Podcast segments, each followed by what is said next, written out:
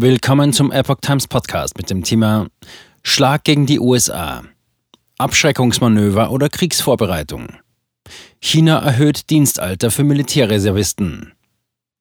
Ein Artikel von Alex Wu vom 16. Februar 2023. Inmitten der zunehmenden Spannungen in der Straße von Taiwan hat die KP Chinas ein neues Militärgesetz erlassen.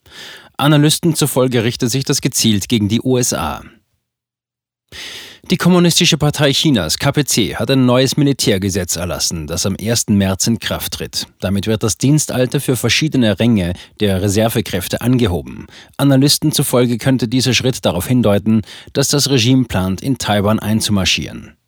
Bislang war das Dienstalter von Reservesoldaten auf 18 bis 35 Jahre festgelegt und konnte je nach Bedarf verlängert werden. Höhere Ränge blieben bis zum Alter von 50, 55 und nur in seltenen Fällen bis zu 60 Jahren im Dienst. Mit dem neuen Gesetz wird das Dienstalter für Führungsoffiziere und technische Berufsoffiziere in Reserve allgemein auf 60 Jahre angehoben. Das Dienstalter für technische Berufsleutnante in Reserve liegt nun bei 50 Jahren, für führende Leutnante in Reserve auf 45 Jahre. Bisher war die Altersgrenze dort jeweils auf 40 und 35 Jahre angesetzt. In Ausnahmefällen lag es bereits bei 45 Jahren. Das Höchstdienstalter für Unteroffiziere der Reserve liegt nun bei 55 Jahren. Das gilt auch für Unteroffiziere erster Klasse und Oberfeldwebel. Für Gefreite, Unteroffiziere und Oberfeldwebel wurde das Dienstalter auf 45 Jahre angehoben. Obwohl das Dienstalter für die meisten Bereiche angehoben wurde, wurde es jedoch für normale Reservesoldaten auf 30 Jahre abgesenkt.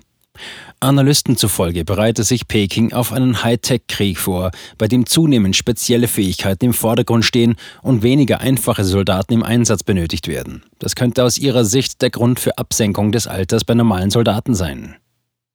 Bereitschaft für den Krieg.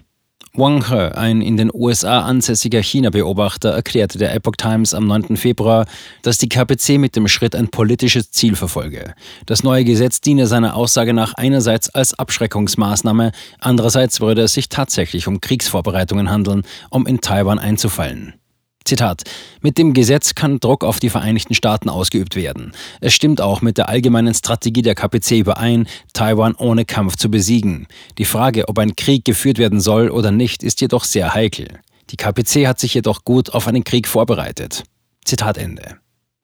Su Tse-yun, Direktor des Taiwanischen Instituts für Verteidigungs- und Sicherheitsforschung, sagte der Epoch Times am 9. Februar, dass die Reservekräfte Teil der nationalen Verteidigungsstrategie der KPC seien.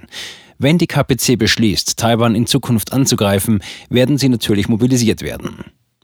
Su zufolge verfüge die KPC über ein riesiges Militär. Die Reservetruppe würde nur dann zum Einsatz kommen, wenn sie einen Angriff starten wollen. Bei der Verteidigung seien die Reservekräfte sogar eines der wichtigsten Mittel.